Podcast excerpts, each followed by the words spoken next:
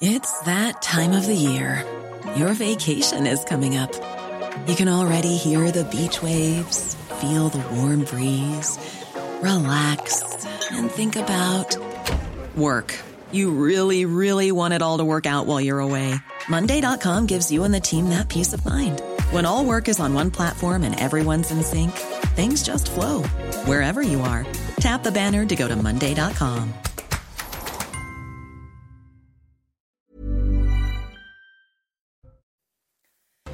Fin de la vigilance rouge dans le Pas-de-Calais où la décrue a commencé ce vendredi.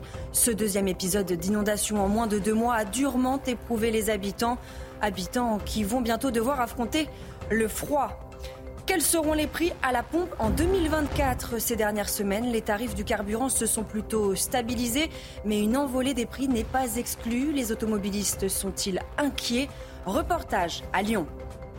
Il y a six ans, Arnaud Beltrame a risqué sa vie pour sauver celle de Julie Grand. À quelques jours du procès des attentats de Trèbes et Carcassonne, la jeune femme a décidé de livrer le récit de cette journée effroyable qu'elle n'oubliera jamais. Son témoignage à suivre. Enfin, la querelle qui déchire le clan de Long n'est pas un problème d'héritage. Après les attaques entre les enfants de l'acteur, Anthony, le frère aîné, sort du silence. Il s'est exprimé sur notre antenne. Vous entendrez sa version des faits.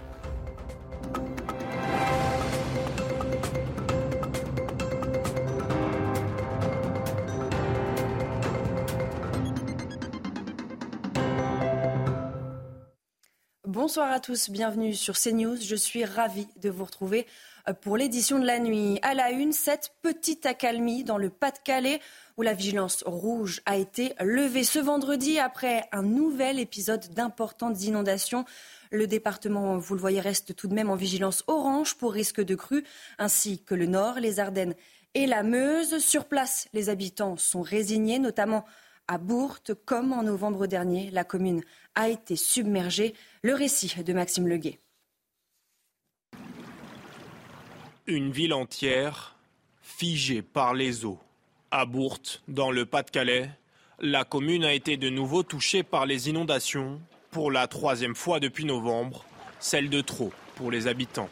On avait racheté tout ce qu'il fallait, tous les intérieurs, tout ce qu'il nous fallait, rebelote euh, en début de semaine.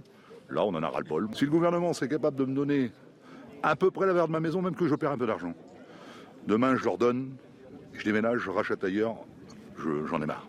Ici, l'eau est rapidement montée jusqu'à 90 cm. De nombreuses routes sont devenues impraticables, à moins d'être munies d'un tracteur. Une situation qui paralyse l'activité de la ville. Il faut qu'on recommence l'année, on, a des familles à nourrir, on a des familles à faire, à faire travailler. Et ben, on est à l'arrêt, on devait reprendre euh, l'activité aujourd'hui, on a dû annuler parce que les gars peuvent pas venir, les salariés peuvent pas venir jusqu'à l'entreprise. Donc. En déplacement dans le Pas-de-Calais ce jeudi, le ministre de la Transition écologique Christophe Béchu a promis des réponses exceptionnelles pour venir en aide aux sinistrés. Et après des températures plutôt clémentes pour la saison, préparez-vous à avoir froid. Paris-Moscou, c'est le nom du phénomène météorologique qui arrive sur la France, une vague polaire venue tout droit du nord-est de l'Europe. Et vous le voyez sur ces images, la Suède en a déjà fait les frais. Moins 43,6 degrés ont été relevés là-bas mercredi. En France, nous devrions perdre en moyenne 10 degrés la semaine prochaine. C'est une question qui interroge de nombreux, si ce n'est tous les automobilistes. Après deux ans de hausse, à quoi faut-il s'attendre en 2024 concernant le prix des carburants? L'année dernière s'est achevée avec un gasoil à 1,75€ le litre. Reportage du côté de Lyon, signé Olivier Madinier, le récit d'Aminata Demé. Dans cette station-service de Lyon, le prix du gazole qui avoisinait les 2 euros il y a quelques mois affiche désormais 1,70€. Ces dernières semaines, les tarifs du carburant se sont plutôt stabilisés et si les prix à la pompe sont encore élevés, certains relativisent. Étant donné que tout est devenu cher, euh, les gens, je pense, se sont habitués et puis euh, ils n'ont pas le choix. Là, on est à 1,69. Disons que ça fait une petite bouffée d'air frais pour le consommateur. Quoi. je pense que ça va se stabiliser, forcément. Euh, un moment, on va pas redescendre en dessous de, de ce prix-là. Non, je pense pas que ça va descendre. Pour les professionnels du secteur, aucune raison de s'inquiéter d'une éventuelle envolée des prix.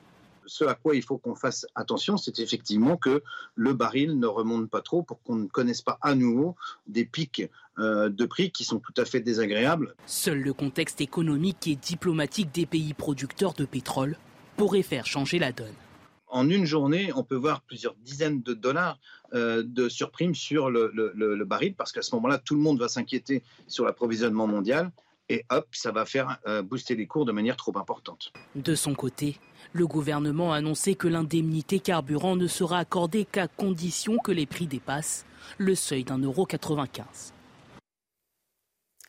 Arnaud Beltrame a pris ma place. Voici les mots de Julie Grand, cette caissière prise en otage le 23 mars 2018 à Trèbes et dont le lieutenant-colonel de gendarmerie s'est proposé en échange de sa libération. À quelques jours du procès, elle revient avec beaucoup de courage sur ce qu'elle a vécu ce jour-là dans le supermarché Bomba Gay et Célia Barotte. Il y a six ans, c'est dans ce supermarché de Trèbes qu'Arnaud Beltrame a risqué sa vie pour sauver celle de Julie Grand. À l'époque, la jeune femme est caissière et lorsque Radouane Lagdim pénètre sur son lieu de travail, elle se cache, puis elle est prise en otage. Le terroriste lui demande d'appeler la police et lui dévoile même les raisons de son passage à l'acte. Il a justifié son action en parlant de, de, ses frères morts en Syrie ou, dans d'autres conflits. Euh, il a très clairement exprimé, euh, il a directement dit que c'était une petite action, qu'elle était terminée, qu'il lui restait plus qu'à mourir en martyr. Euh, en essayant de péter du flic, en essayant de, de, blesser des forces de l'ordre. Lorsque les gendarmes arrivent dans le magasin, le terroriste pose ses armes sur la caissière.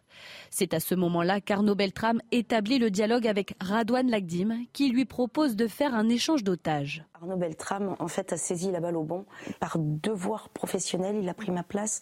Et ensuite, parce qu'il avait toutes les raisons de penser à ce moment-là qu'il était bien plus outillé que moi pour survivre pour repartir, ressortir vivant de cette prise d'otage. Depuis le 23 mars 2018, la vie de Julie Grand n'est plus la même.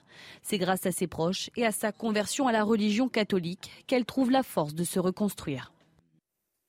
Les au revoir à l'un des pères de l'Europe ce vendredi aux Invalides. Un hommage national présidé par Emmanuel Macron a été rendu à Jacques Delors, l'ancien président de la Commission européenne entre autres père de l'euro, est décédé le 27 décembre à l'âge de 98 ans. Je vous propose d'écouter le chef de l'État à son sujet.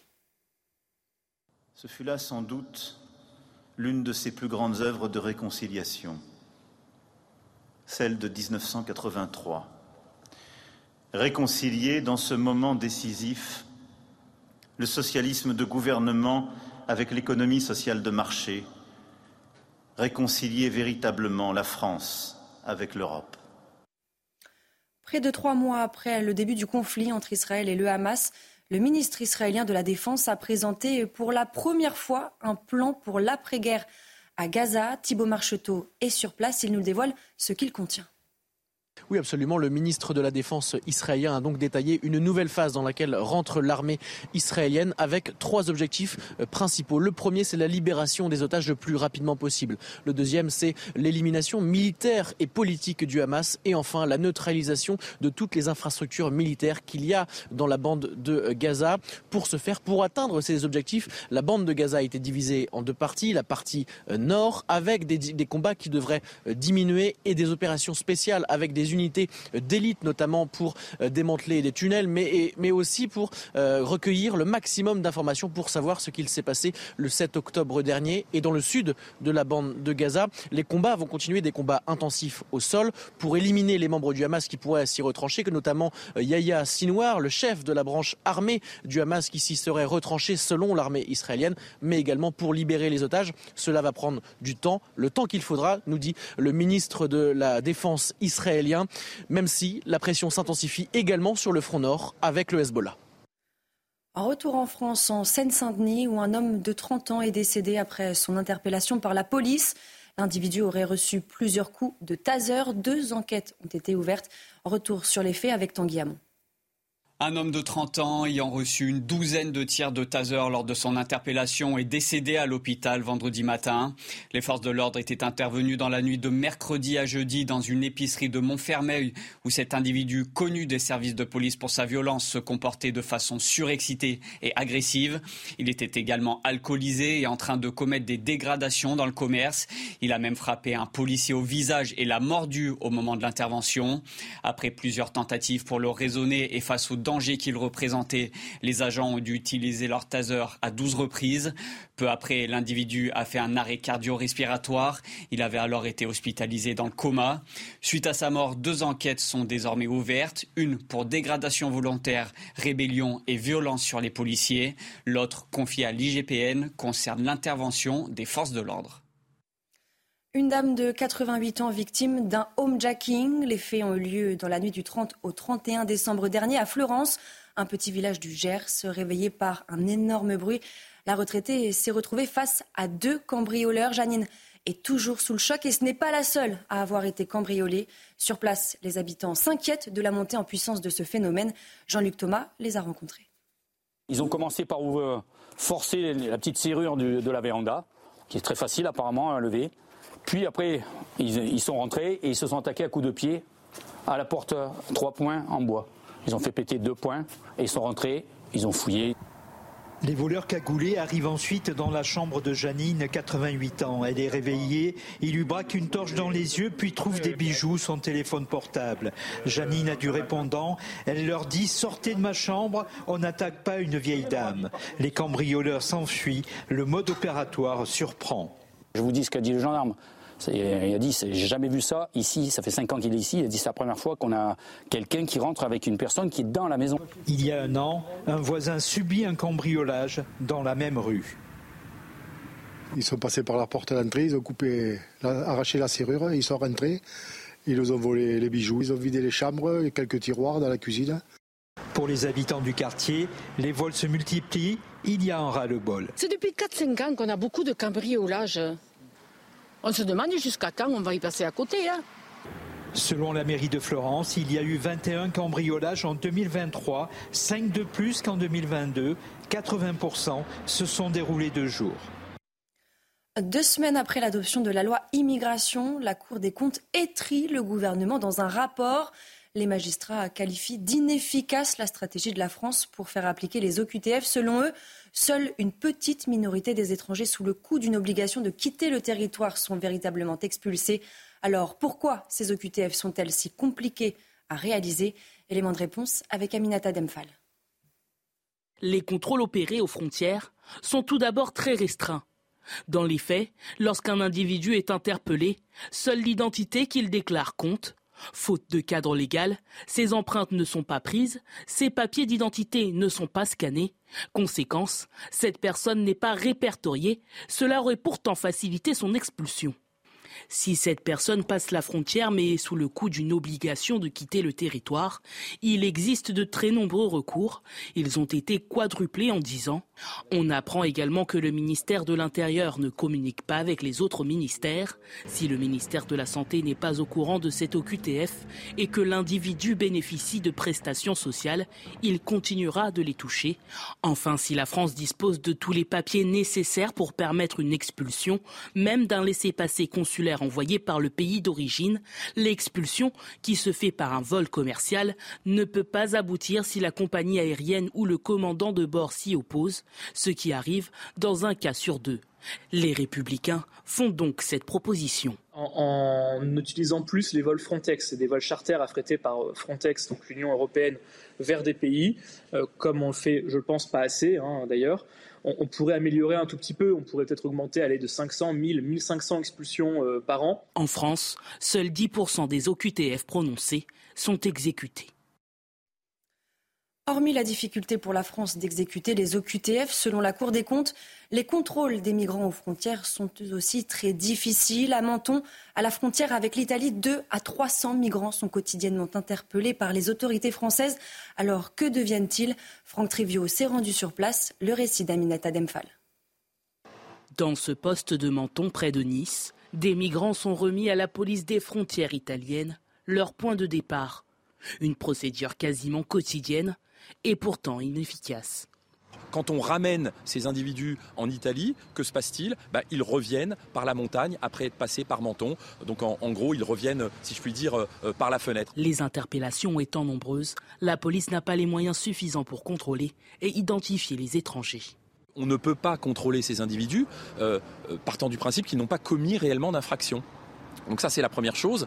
En réalité, peut-être faudrait-il qu'on puisse travailler de concert avec euh, nos collègues douaniers, avec nos collègues gendarmes, qui eux ont un arsenal juridique finalement qui est euh, un peu plus pléthore que, que le nôtre. Faute de place dans les centres d'accueil, ces jeunes mineurs isolés se retrouvent à attendre devant la caserne de Menton. Venu du Mali il y a quatre mois, Sidi, 16 ans, attend toujours d'être placé. On dort dehors aussi.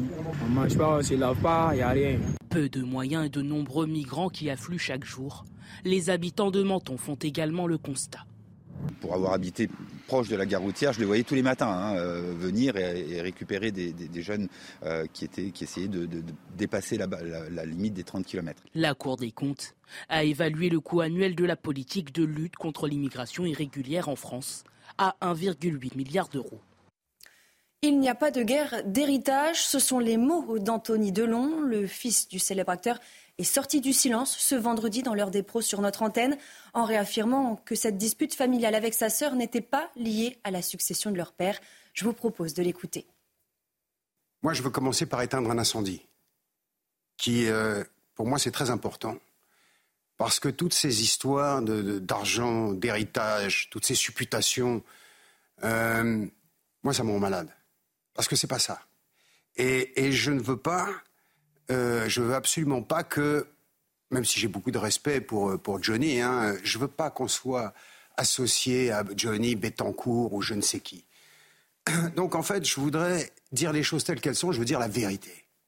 Et je veux dire aussi pourquoi il y a ce conflit aujourd'hui. Parce que ce n'est pas un problème d'héritage, ce n'est pas un problème de succession.